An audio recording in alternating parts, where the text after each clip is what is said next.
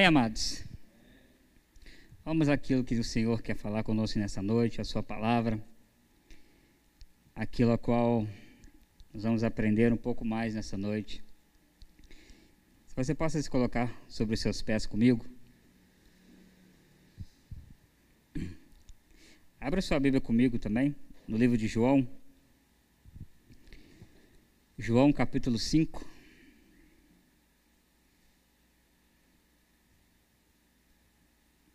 Versículo 8.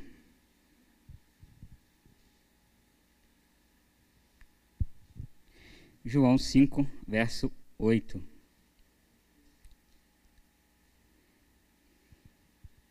Todo mundo achou? Amém? Diz assim a palavra do Senhor.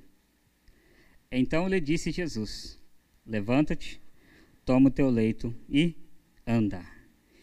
É que você pode repetir comigo assim? Então disse Jesus: Levanta-te, toma o teu leito e anda. Amém? Senhor, obrigado. Fala conosco nessa noite e que o seu Espírito Santo realmente venha fazer com que tudo aquilo que nós precisamos melhorar seja feito em nós, Senhor, a cada dia mais. Mova nossas vidas nessa noite, mova-se, Deus, aquilo que precisamos, ó Deus, e faça-se realmente presente nessa noite, em nome de Yeshua. Amém, aleluia. Se aceite, mas se aceite aplaudindo ao Senhor nessa noite, amém? Aleluia. Glória a Deus. Diga comigo assim: deixe Deus te transformar. Fala isso para o seu irmão. Fala, irmão. Irmão. Irmã. Deixe Deus te transformar. Aleluia. Amém? Esse texto que nós lemos hoje é um texto muito conhecido. Acho que nós falamos muito essas coisas aqui, né? Porque realmente são textos que alguns textos da Bíblia nos marcam, né? Algumas histórias da Bíblia, elas se identificam às vezes conosco e nós guardamos, né, algumas histórias. E nesse capítulo 5 de João, até o versículo 18 mais ou menos, nós vamos ver uma história bem interessante. Esse livro, essa passagem nos conta uma história de um homem que ele se encontrava, né, ali no tanque né, de Betesda, todo mundo já deve ter ouvido essa história. E esse tanque de Betesda, digamos que poderia ser considerado como um, um hospital, né, ali a céu aberto, porque existiam naquele lugar muitos enfermos, pessoas cegas, pessoas coxas, paralíticos. Era o lugar onde as pessoas que estavam doentes ficavam. E o interessante desse texto é que este homem aqui, em especial, a Bíblia não fala o seu nome, a Bíblia não cita, né, como ele se chamava, a Bíblia só fala isso, o paralítico de Betesda. E esse homem estava ali aproximadamente a minha idade, 38 anos. Ou seja, muito tempo. Há muito tempo esse homem estava ali naquele tanque. E eu não vou aqui te inventar historinhas, né, como nós falamos ontem na aula de Apocalipse. Eu não vou aqui ficar inventando que ah, esse homem caiu, esse homem tinha uma família, esse homem. Não, eu não vou falar o que a Bíblia não está escrita, eu não vou dizer nessa noite. Eu vou dizer o que aconteceu aqui. Esse homem estava 38 anos paralítico. Isso não é pouca coisa. Nós ficamos aí, né, eu, a minha esposa e alguns irmãos aqui que pegaram também Covid, nós ficamos aí 14 dias, né, 15 dias isolados, deitados numa cama. Foi algo difícil, porque nós não estamos acostumados a isso. Nós não podíamos nos movimentar, nós não podíamos fazer nada, tinha que ficar parado. Mas esse homem aqui não teve essa opção. Ele estava 38 anos paralisado. E acredito eu, pastor Michael, que a paralisia dele era uma paralisia bem séria. Porque existem pessoas que são paralisadas nos braços, existem pessoas que às vezes só têm paralisia na perna, existem pessoas que às vezes nem todo o corpo é paralisado. Mas a gente vai entender que esse homem aqui, ele com certeza tinha uma dificuldade muito grande. Por quê? Porque quando Yeshua chega para ele, conversa com ele, ele fala assim: Senhor, eu até gostaria né, de ser curado, mas eu não tenho ninguém que me jogue no tanque. Então, com certeza, esse homem tinha realmente uma paralisia muito séria. Mas há 38 anos aquele homem estava ali naquele tanque. Mas há 38 anos, aquele homem esperava pela sua vitória, pela sua bênção. Há 38 anos ele esperava que um momento aquelas águas iam se agitar e alguém ia ter misericórdia dele, alguém estaria com ele, colocaria ele ali e ele sairia dali curado. 38 anos esperando algo. E às vezes nas nossas vidas acontecem essas coisas. Às vezes nós estamos, né? Como a minha esposa deu testemunho, cinco anos e meio aí, esperando lá o DPVAT. Às vezes nós ficamos anos esperando uma cura, às vezes nós ficamos anos esperando que Deus nos abençoe no trabalho, às vezes nós ficamos anos esperando coisas que parece que não vão acontecer. E aí, muitas das vezes, como seres humanos, nós nos frustramos, nós desistimos, nós não queremos mais para a igreja, nós perdemos a fé, ah, eu não quero mais saber, vou largar Deus e pronto, acabou. Mas eu vejo a história desse paralítico, um homem que com certeza é judeu, servo do Senhor, porque apesar das suas circunstâncias, apesar do seu problema, o Senhor Yeshua chega, né? E aqui eu quero dizer que eu achei muito interessante o seguinte: existiam nesse texto aqui, existiam naquele lugar muitos outros doentes, muitos outros. A Bíblia não relata que Jesus curou outros, embora eu creia que, como, né, onde o Senhor Jesus está, milagres acontecem. Milagres talvez não foram relatados, mas esse homem foi relatado no tanque de Betesda. É como se o Senhor Yeshua tivesse ido lá por causa dele. E é, a história é muito legal. O Senhor Yeshua chega para ele. Eu imagino, tá eu, pastor Marco, e aquele homem. Porque, pensa comigo, se ele estava na expectativa de que as águas agitassem, porque a, a história, a Bíblia diz que em algum momento um anjo descia, agitava a água, e quando a água era agitada, o primeiro que pulasse ali dentro, ele era curado. Então imagina a expectativa desse homem. Imagino eu que ele devia estar ali, ó. Né? Agitou a água e outro já foi. Durante 38 anos. Eu não sei se os anjos agitavam as águas uma vez por, por ano, uma vez por mês. Eu não sei qual era a frequência, eu não sei. O que eu sei é que aquele homem estava ali esperando. Senhor, né, eu creio que ele orava no seu coração, Senhor, eu desejo sair dessa situação. Eu gostaria de melhorar, eu gostaria de ser né, transformado, Senhor. E aí chega ali, não o anjo para agitar a água. Chega ali não uma pessoa qualquer. Chega do lado daquele homem ali, o Senhor dos senhores, né? O médico dos médicos, o nosso Deus, Adonai ali, em forma de homem, o Senhor Yeshua. E é interessante que Yeshua chega Imagino eu que o homem estava ali olhando para a água, né? E Yeshua chega do lado dele e fala assim, muito educado como o Senhor Yeshua devia ser. Bom dia, boa tarde, né? Não sei que horas eram. Boa tarde, bom dia, né? Tudo bem com você? Ah, tudo bem. Você gostaria de ser curado? Olha o foco dele. Eu gostaria. Mas sempre que alguém, que a água é agitada, alguém vai e pula primeiro. Aí o Senhor fala com ele assim de novo: Você gostaria de ser curado? Sim, eu gostaria. Aquele homem ali não sabia quem estava do seu lado. Ele não sabia que aquele que estava do lado dele ele tinha tanto poder para curá-lo, para restaurá-lo, como também poder para salvar a sua vida. E aí o Senhor Jesus vira para ele e fala assim: Então tá, vamos fazer o seguinte? Levanta, pega a sua cama e anda.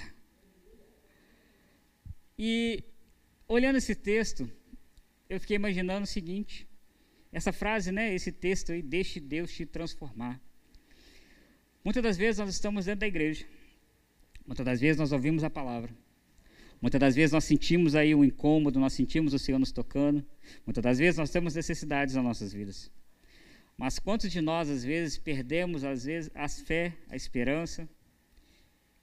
Eu quero te dizer algo nessa noite por fé, e eu creio nisso, baseado no que nós vemos nessa igreja. Volta e meia o Senhor Yeshua está do nosso lado. Volta e meia Ele está ali com você quando você está em oração, no secreto. Volta e meia quando você está ali clamando, às vezes pelo marido, pelo filho, pela circunstância, Ele está ali. Só que às vezes, sabe por que as coisas não mudam nas nossas vidas? Não é porque Deus não quer mudar, não é porque Deus mudou, não. Quando nós entendemos aquele que está ao nosso lado, né, como o título que o nosso pastor sempre coloca aqui, outro dia ele até trouxe uma palavra maravilhosa, né? Saiba o Deus perante quem você está. Quando você entende que o Senhor Yeshua é aquele que não muda as coisas porque nós merecemos, não. Ah, Deus tem que fazer porque eu mereço, Deus tem que fazer porque eu sou servo, Deus tem que fazer. Não, Deus não tem que fazer nada. Mas Ele faz quando nós começamos a nos aproximar dEle. Quando nós começamos, muito maravilhosa a palavra de sábado, né? Quando nós começamos a buscar. Quando ao invés de começar a pensar só em mim ou na minha circunstância, eu começo a buscar ao Senhor, ah, você está buscando a Deus porque você quer um carro, você quer um emprego. Não, eu não estou buscando a Deus porque eu preciso dele. Quando nós começamos a fazer isso, independente de quantos anos nós estejamos paralisados na nossa vida, como esse paralítico, independente do tempo que as coisas não acontecem, quando nós começamos a nos aproximar, o Senhor Yeshua chega e aí devagarzinho as coisas começam a acontecer. E aí, olha como Deus é bom. Ele vai nos dando sinais de que Ele está conosco. Eu não sei se você entende, né, como aconteceu aqui sábado. Talvez você vai falar assim: é lógico, Deus curou Ana Paula porque ela é esposa do pastor. Deus fez na vida do fulano porque ela. Não. Se eu te disser para você nessa noite que Deus curou a minha esposa porque ela é uma serva do Senhor, ela busca o Senhor, às vezes muito mais do que eu. Ela estava ali, Senhor, clamando a Ele três meses. Gente, isso é demais. Três meses sem sentir cheiro de nada, sem você comer não sentir gosto de nada. E a gente orou lá em casa, a gente já, né, esses três meses buscando, mas Deus usou ali o nosso pastor, né, pela fé. E ela chegou aqui e sentiu o cheiro do cravo, o cheiro da canela. Eu não sei se você entende isso, mas você tem que entender o seguinte: opa, o Deus que fez a narina da Ana Paula voltar é o Deus que pode resolver a minha situação, é o Deus que pode mudar a minha vida. O Deus que age nessa igreja, às vezes ele não está agindo diretamente na minha vida, mas se ele está olhando para as pessoas aqui, como ele sempre fala que está olhando para cá, Senhor, se for possível, muda minha história. Mas Deus não muda a história de gente sem vergonha, não. Deus ele muda a história daqueles que estão ali, Senhor, como esse paralítico. Ó. E aqui não é só coisa financeira, não. Porque nós temos que nos aproximar de Deus realmente para orar, para buscar, para estar com Ele. Pela fé. E a fé desse paralítico aqui foi tanta. Há 38 anos, pulava um. Se fosse muito de nós aqui, e Yeshua chegasse para nós, e aí, você quer ser curado? Nosso Deus, ia falar muito borracha com ele. Ia falar, eu curado? Estou aqui há 38 anos. Olha que miséria, todo mundo passa na minha frente. Ninguém me ajuda. Estou nessa igreja aqui, né? Estou aqui, não sei para quê, não sei para que eu sirvo esse Deus. Mas o Senhor Yeshua olhou para o coração daquele paralítico e, e ele ali, né? Imagina humildemente, eu gostaria sim. Mas o Senhor Yeshua não pegou e jogou ele no tanque. Não, não precisava. Porque o Senhor Yeshua é aquele que simplesmente falou. E olha que top dos tops. Porque nós aqui, como pastores, como servos de Deus, às vezes vamos orar, a gente toca na pessoa, né? Pela fé. A gente pega ali, né? aleluia, Jesus cura esse braço, cura essa situação. E Yeshua simplesmente levanta, toma o teu leito e anda. É muito poder que o nosso Deus tem. É muito poder que o nosso Senhor Yeshua tem para mudar as circunstâncias. Mas só que a partir do momento que você começa a, se, a buscar, tem uma, uma, uma coisa muito tremenda, né, que aprendi com a nossa pastora Daniele. Ah, mas você já é pastor há tanto tempo? É, eu sou. Mas tem coisas que a gente tem que ser humilde e falar, não, amém, eu preciso disso. A nossa pastora, ela pegou ali né, o devocional, né, começou a ensinar para muita gente aqui. Eu comecei lá, peguei. Vamos lá, devocional, ler a Bíblia, orar três vezes ao dia, fazer isso, fazer aquilo. E aí, é interessante porque a gente começa. Um passo de cada vez, um passo de cada vez, um passo de cada vez. E aí, quando você olha, você chega em casa, hoje você não consegue ler a Bíblia, parece que falta algo. Você fala, Senhor, está faltando algo. Aí você pega aquele hábito, você lê a Bíblia, você lê a palavra, você começa a orar, você começa a, a, glorificar a Deus na igreja, independente se Deus fez ou deixou de fazer na sua vida. Você começa a glorificar a Deus porque Deus abençoou o seu irmão. Você começa a, abençoar, a glorificar a Deus porque Deus restaurou o nosso pastor. Você começa a glorificar a Deus porque Deus está aqui, neste lugar. E aí sabe o que começa a acontecer? Sabe o que começa a acontecer? Deus começa a realmente olhar para você. Hum. Ó, oh, tá orando, tá lendo a palavra, tá abrindo o coração para mim. Ah, eu sou Deus, eu sou amável, não tem jeito. as coisas começam a acontecer. Porque Deus é o Deus de mudança nas nossas vidas. E aí o detalhe de deixar Deus te transformar que é o seguinte, olha só como Deus é bom. Você concorda comigo? Que lá no Éden, quando Adão cai, quando Eva cai, Deus poderia muito bem ter fulminado os dois. Poderia muito bem. Foi Satanás que fez isso, fulminava ele, acabou, pronto, vou começar tudo de novo. Deus poderia muito bem, ou você acha que não? Ele poderia muito bem pegar todos nós aqui e falar assim: é, não vai me servir, não, então pera aí que eu vou fazer contigo. Ele poderia. A humanidade toda se dobraria a Deus em questão, não vou nem dar cinco minutos, né? Cinco minutos é muito. Se Deus simplesmente fizesse assim, beleza, vou fazer igual eu fiz lá com Noé de novo, vou deixar chover aí uns 30 dias direto. A humanidade toda se dobraria a gente e falar, é Deus, é Deus. Mas Deus, ele é tão maravilhoso que ele nos colocou dentro de nós a escolha. Se eu quiser ter a minha vida mudada por ele, eu tenho a escolha de dizer para ele, Senhor, pode transformar aquilo que o Senhor quer. Pode tirar de dentro de mim aquilo que o Senhor quer. Arranca de mim aquilo que não está bom. Tira de mim essa paralisia espiritual, né? Não sei quanto tempo você está nessa aí de paralisia espiritual, sem ler, sem buscar, sem estar na presença de Deus. Mas nessa noite, eu creio que o Senhor está falando conosco assim, e aí? Quer sair disso? Quer sair dessa situação? Quer ser um crente melhor? Quer ser uma cristã melhor? Eu quero ser. Dia após dia, noite após noite, buscando a Deus, em espírito e em verdade. As coisas começam a acontecer. Não tem como Deus estar nas nossas vidas, amados. E as coisas às vezes, ah, pastor, mas nem tudo dá certo na vida cristã. Lógico que não. Se tudo estiver dando certo na tua vida, amado, precisa orar. Porque se o inimigo não se levantar contra você em nenhum momento, você precisa repensar. Mas a vida com Deus, sim, são momentos difíceis, pancadas, às vezes, né? Porque o inimigo da nossa alma, ele está ali todo dia, ele não dorme, está 24 horas ali. Ai, pastor, então não quero não. Ah, então não quero buscar Deus não, porque o inimigo vai me retalhar. O inimigo vai vir contra mim. Como o nosso pastor fala, você é um covarde. Porque Satanás, ele tem poder, ele é poderoso, ele faz coisas terríveis. Mas Davi me ensinou um texto que eu acho muito poderoso. Davi falou assim: Olha, o Senhor, Ele é o meu escudo, Ele é a minha fortaleza.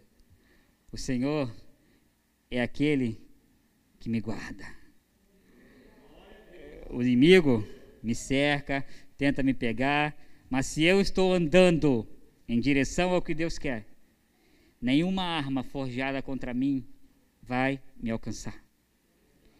Pastor, eu preciso, eu quero mudar a minha vida. Como é que eu faço para mudar meu casamento? Pastor, como é que eu faço para mudar minha vida financeira? Como é que eu faço para mudar minha vida espiritual? Simples. O manual. Está aqui. Ó. A igreja fez né, oito anos.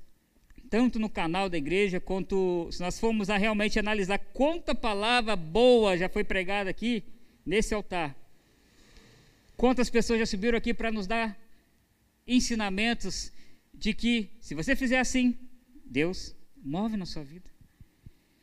Então nós temos que abrir o nosso coração, né? Como diz, né? Aquela salinha ali, né, Adriana? De algodão doce ali dentro, tem uma salinha ali.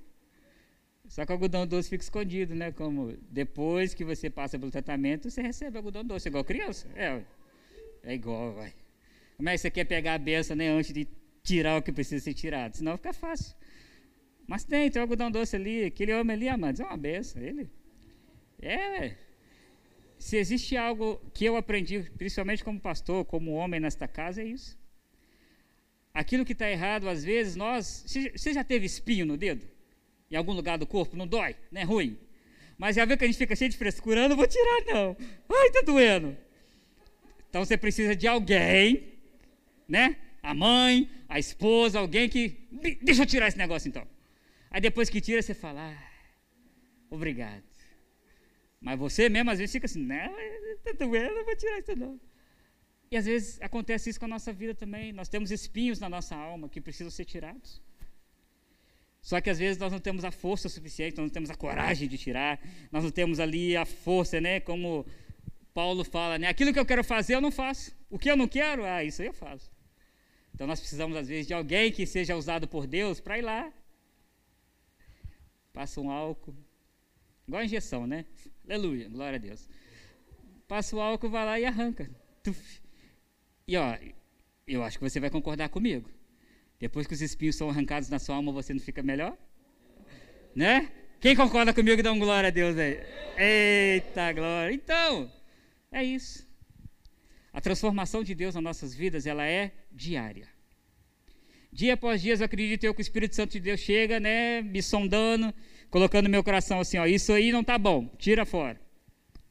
Ah, mas Senhor, eu mudei ontem alguma coisa na minha vida, eu tirei isso ontem. Não, mas isso aqui também não tá bom, tira isso. E é de glória em glória, de vitória em vitória, até que nós possamos ser realmente transformados para realmente estarmos, né, com o Senhor para sempre. Dia após dia. Deus deseja te transformar.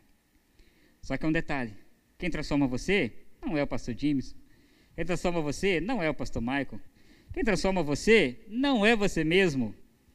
Mas quem nos transforma, quem nos conhece e quem sabe aquilo que precisa sair, para que possamos ser homens melhores, mulheres melhores, filhos melhores, esposos melhores e esposas melhores só aquele que pode chegar para nós realmente e dizer: levanta, toma tua cama e anda. Se chama Yeshua Hamashia. E sabe qual é interessante disso aqui tudo? É que aqui eu aprendo uma coisa muito interessante com o nosso Senhor Yeshua, que o nosso pastor diz aqui e faz é verdade. O Senhor Yeshua não ficou ali para se promover, sabe? Porque depois que esse homem levantou, imagina o alvoroço. 38 anos ali paralítico. Imagina todo mundo olhando para ele ali, ele levantou, está andando, pegou a cama e foi embora. Diz a história que pessoas, ao invés de ficarem reparando que ele tinha sido curado e glorificar a Deus, não ficaram lá. Quem te mandou pegar a cama? Que negócio é esse aí? Quem mandou você fazer isso? E aí diz que ele virou e falou assim: Ah, um homem aí. Ele olhou assim, ué, cadê Jesus? Jesus já tinha ido embora. Depois Jesus se encontra com ele de novo lá no templo. Aí o Senhor diz para ele, né? Se encontra com ele. E aqueles homens questionando ele, mas quem fez isso, né? Para você? Ele falou, ah, não sei o nome não. Quando o Senhor Jesus faz coisas nas nossas vidas, não é para promover uma placa, não é para promover um homem, não é para promover ninguém. Quando ele faz coisas na vida de no nossas vidas, é para promover só o reino de Deus. E Yeshua mesmo falava assim, ó, é chegado o reino dos céus. E é notável isso, né? Quando ele fazia grandes milagres, ele falava com a pessoa assim, ó. Imagina você. Você ganha um milhão de reais. Tá todo mundo desligado. Você ganha um milhão de reais. E aí eu chego para você e falo assim, ó. Conta para ninguém não, tá? Aham, tá bom. Nós, seres humanos, o quê? Nossa Deus, ganhei um milhão de reais, você vai sair falando para todo mundo. Até para quem não deve, quem não te conhece, você vai sair falando. E aí você imagina uma pessoa que está 38 anos ali paralítica, 38 anos na situação, quando ela é curada, você acha que ela não vai querer, aleluia, glorificar, pular, plantar bananeira, rodar igual o Luciano, dançar. Aí fala para ninguém não. Né? Vai se apresenta ao sacerdote, mas e, aí a gente vê como nosso Senhor Yeshua era um gentleman mesmo, e como ele não queria promoção, porque ele sabia que a sua vida, o seu testemunho, é a maior promoção que o Senhor precisa. Sabe por quê? Quando a pessoa olha para você, você foi curada do paladar. Uau! Glórias a Deus. O quê? Você foi abençoado nisso? Glórias a Deus. Quando algo acontece na sua vida que é Deus de verdade, não tem jeito. Quem está perto de você, querendo ou não, crente ou não, tem que glorificar e saber: existe um Deus verdadeiro. Né? Como a minha esposa falou aqui, é verdade. O Deus que dá, mas o Deus que retém também eu falei isso com a, com a, minha esposa, ela falou que é verdade mesmo. O advogado lá, né, do, do, da questão do DPVAT, ele não quer mais saber disso. Ele nunca mais vai pegar um DPVAT na vida dele, quem falou. Mas ele não sabe que eu, eu até falei com ela, com a Ana Paula. Sabe o que, que a gente tem que fazer? Tem que chegar para esse advogado e falar, meu amigo, deixa eu te falar um negócio. O DPVAT de todo mundo é fácil, é simples. Mas somos servos de um Deus verdadeiro. E ele falou que ia segurar, que ia acontecer aí, que ia demorar. E olha, demorou. Mas o mesmo Deus que falou que ia demorar foi o mesmo Deus que foi lá no juiz, no meio de uma pandemia, com o fórum basicamente sem funcionar. A seguradora várias vezes já tinha recorrido. O mesmo Deus que falou, não, vai, vou segurar, foi o mesmo Deus que foi lá no juiz, em meio a tudo isso, onde nós basicamente falava assim, é, isso aí vai demorar muito mais que isso. Foi lá e falou com o juiz assim: bate o martelo aí porque é hoje. Você entende isso, Luciano? Você entende isso, amados? Se Deus disser, é hoje que eu vou fazer, não existe diabo, não existe ninguém que segure aquilo que ele quer fazer. Por isso, tem que haver uma felicidade em nós. A igreja, não só Eliahu, porque isso aqui não aconteceu só aqui não, várias igrejas, várias pessoas abandonaram a fé nesse tempo de pandemia. Mas as pessoas elas deveriam, sabe o que? Aqui principalmente, é estar tá ligando para o Mateus. Já viu quando você vai a um restaurante, né? Bom, restaurante que, que a comida é gostosa. E aí você chega naquele restaurante, vamos supor, no dia das mães. Você quer ir no lugar, no dia das mães você de ir no lugar. Você chega assim, tem aquela fila quilométrica de espera, mas você fica lá. Por quê? Porque você quer comer aquela comida. A igreja do Senhor deveria ser isso também, sabe? Deveria, o Mateus ali deveria chegar para nós que moramos aqui perto, deveria ter uma fila de espera. Falar, pastor, ó, sei, né, pastor Maico, que o senhor é pastor da igreja, mas eu vou te falar um negócio. Você vai ter que vir na igreja aí só daqui uns dias aí, porque a fila de espera está bem grande. Tem muita gente querendo vir para a igreja, pastor. Ó, pastor, não sei o que a gente vai fazer, não. Vai ter que fazer dois cultos por dia aí. Por quê? Porque eu não dou conta de tanta gente que quer vir para o culto, não. Mas a gente vê o quê? O contrário. Estou desanimadinho, estou chateadinho, estou assim, estou assado. Aquele paralítico há 38 anos. Ele estava ali, ó agitou a água. Já era, perdi a minha chance. Vou desistir? Não. De novo. Aleluia. Amados, eu admiro esse homem aqui porque 38 anos é, é, o que eu tenho de idade, como eu falei. E olha, muita coisa aconteceu na minha vida, você imagina. 38 anos. Se ele tivesse ali desanimado, se ele tivesse falado alguma coisa ali, humanamente falando, era né, compreensível. Mas não. Ele vira para você e fala assim: Você quer ser curado? Eu quero, mas não tem ninguém para me jogar na água. Aí o senhor imagina que Yeshua virou para ele Mas você não precisa cair na água, não.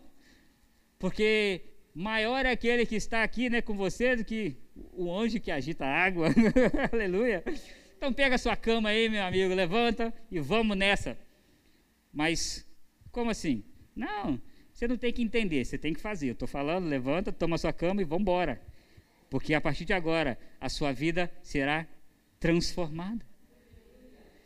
Glórias a Deus, porque nós temos aqui nesta igreja um Deus que transforma. Um Deus que transforma caráter. Um Deus que transforma mal-humorado em bem-humorado. Um Deus que transforma um casamento que era o inferno num casamento abençoado. Um Deus que pega pessoas que, sinceramente, vamos ser muito sinceros aqui, pessoas que para a sociedade olhavam assim e falavam, esse aí não vai dar em nada, esse aí, né? Mas o nosso Deus olhava lá de cima e falava assim, é, não vai dar em nada para aquilo que você quer, né? Para os homens. Mas para mim, na minha mão, cheio do meu espírito, vai dar muito trabalho para o inferno, esse, essa. Por isso, nós temos que continuar buscando a transformação, dia após dia. Que Deus nos transforme, né? Um dos lemas admiráveis aí que a pastora Daniela tem tratado às vezes com as mulheres, né? Mulheres transformadas. E olha, isso é uma benção. A mulher ser transformada, o homem transformado. Acho que a gente poderia dizer, né? Uma igreja transformada. Não há demônio que resista não há inferno que resista a pessoas transformadas pelo poder do Espírito Santo. E é esse o desejo de Deus para nós, amados. Que cheguemos aqui, olhemos né, uns para os outros e falemos assim: rapaz, eu lembro de você há tanto tempo atrás, você era assim, você era assado, você era esquisito, você era assim, mas olha, eu tenho que realmente reconhecer. Porque depois que você entrou para a igreja, você mudou. E você mudou para uma pessoa melhor. Inclusive, que Deus é esse que você serve? Será que tem uma vaguinha para lá para mim lá também não? Para ele transformar a minha vida? Aleluia. Transformação. Essa imagem fala do vaso, né? O vaso na mão do oleiro.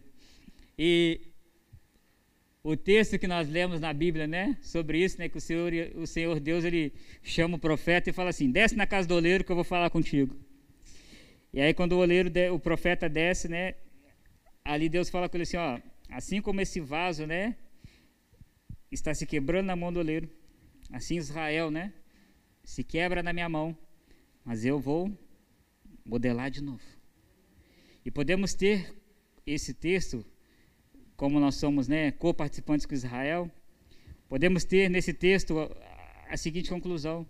Há momentos em nossas vidas que parece que Deus está quebrando tudo, parece que nada está dando certo, parece que tudo está complicado, parece que eu vou desistir, parece que eu vou, né, eu vou largar tudo, não aguento mais.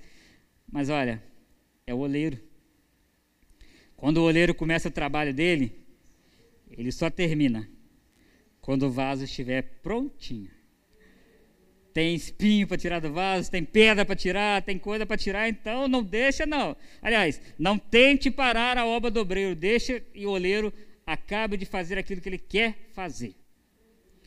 Por isso que você nessa noite, como né, nós possamos dizer, Senhor, termine a obra que o Senhor começou na minha vida. Minha esposa tem um texto, né, que ela gosta muito, que fala isso.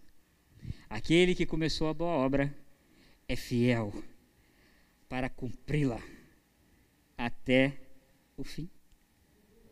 Se Deus começou uma obra na sua vida, nas nossas vidas, Deus começou uma obra nessa igreja, Ele vai cumprir esta obra, amém? Deus começou uma obra no Mulheres na Palavra, Ele vai cumprir essa, essa obra. Deus começou uma obra pessoal em cada um de nós, Ele vai cumprir. Pastor, mas Ele vai cumprir, sabe por quê? Porque ele é Deus. Diz uma frase no mundo, né, que Deus escreve torto, né? Deus escreve certo, é linhas tortas, né? Deus não precisa de linha, não, amados. Deus não precisa nem de caneta. Deus escreve como escreveu né, as tábuas do, da lei lá, né? Lá em Êxodo, lá, ó. Se ele quiser escrever com o dedo dele, se ele quiser, ele fala. As coisas começam a escrever sozinhas. Ele não precisa disso, não.